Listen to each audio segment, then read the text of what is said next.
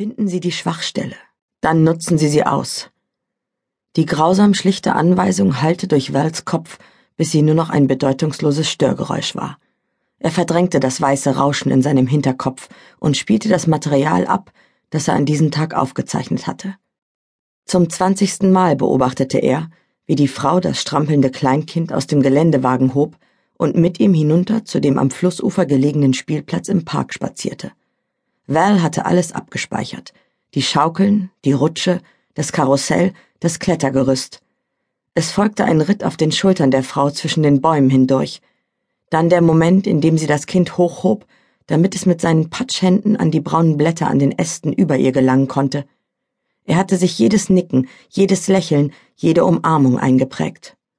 Die Jeans, die Wanderstiefel, die unförmige Jacke konnten die katzenhafte Anmut ihres schlanken Körpers nicht verbergen.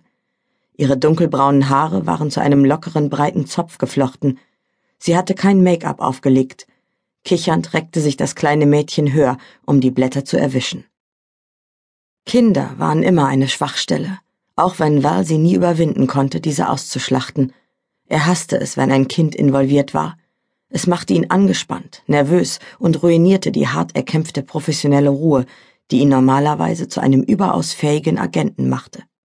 Hätte er von der Existenz des Kindes gewusst, er hätte den Auftrag abgelehnt. Da hätte Hegel toben und drohen können, so viel er wollte.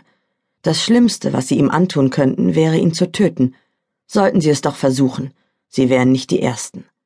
Eines Tages würde es jemandem gelingen. Wer der Täter war, wäre nach Wells Tod vollkommen irrelevant. Der Auftrag hatte unkompliziert geklungen, als Hegel ihn angeboten hatte. Spüren Sie das Versteck dieser Frau auf, eine von Wells Spezialitäten, denn er war ein gewiefter Hacker und ein raffinierter Manipulator. Schaffen Sie sie zu George Laksh, freiwillig, wenn möglich, notfalls unter Vortäuschung falscher Tatsachen. Jedes Mittel ist recht, auch Nötigung oder Kidnapping. Es gefiel ihm nicht, für Laksh zu arbeiten oder in irgendeiner Weise mit der Mafia zu tun zu haben. Zu viel war vorgefallen, und es gab zu viele hässliche Erinnerungen. Aber Hegel hatte den Vorgesetzten rausgekehrt und sich durchgesetzt. Und Val hatte sich eingeredet, dass er cool bleiben und den Auftrag einfach hinter sich bringen könnte. Ein fataler Irrtum. Als erstes hatte er den besten Quellen für falsche Identitäten auf den Zahn gefühlt. Mit Hilfe einer umsichtigen Kombination aus Drohungen und Bestechung war er in den Besitz einer Liste von Ausweisen gelangt, die Steele für sich und ihre Tochter besorgt hatte. Durch mehrere Telefonate sowie eine diskrete Infiltration der Datenbanken von Homeland Security hatte er sichergestellt, dass Steele niemals in der Lage sein würde, mit einem dieser gefälschten Dokumente zu reisen. Mittlerweile wünschte er sich nicht derart effektiv gewesen zu sein. Val wollte, dass sie entkam. Sehr unprofessionell von ihm. Im Zimmer war es kalt, außerdem wurde es wegen der frühen Dämmerung jetzt im Januar zunehmend dunkler. Val trug nichts am Leib als eine weite Jogginghose, trotzdem verharrte er in meditativer Haltung vor dem Computermonitor, während er vergeblich versuchte, seinen Geist zu beruhigen, um seine persönliche Technik zur Informationsverarbeitung anwenden zu können. Sie basierte auf der Methode, mit der Imre ihn vor vielen Jahren, als Val noch ein Junge gewesen war, das Schachspielen gelehrt hatte. Sie wirkte täuschend einfach, setzte jedoch höchste Konzentration voraus.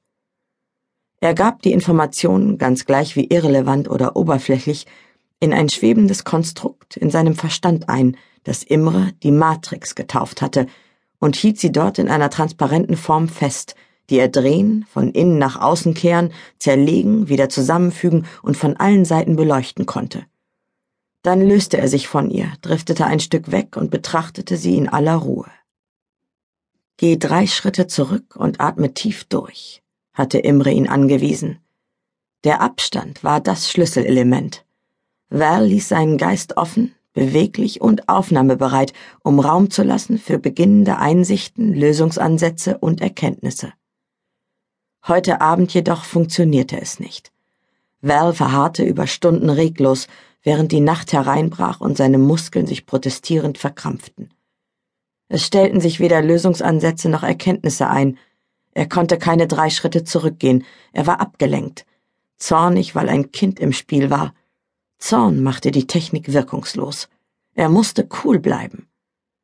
Aber es war unmöglich, cool zu bleiben oder zu werden, wenn man Tamaras Stil Tag für Tag observieren musste. Nie zuvor hatte er eine Frau von solch lebendiger Schönheit gesehen. Ihre Schönheit wurde noch unterstrichen durch das helle Feuer, das in ihr zu brennen schien, ihre treibende Kraft. Sie störte seine Träume, brachte seine Gedanken durcheinander, reizte seinen Körper und zerstörte jede Konzentration.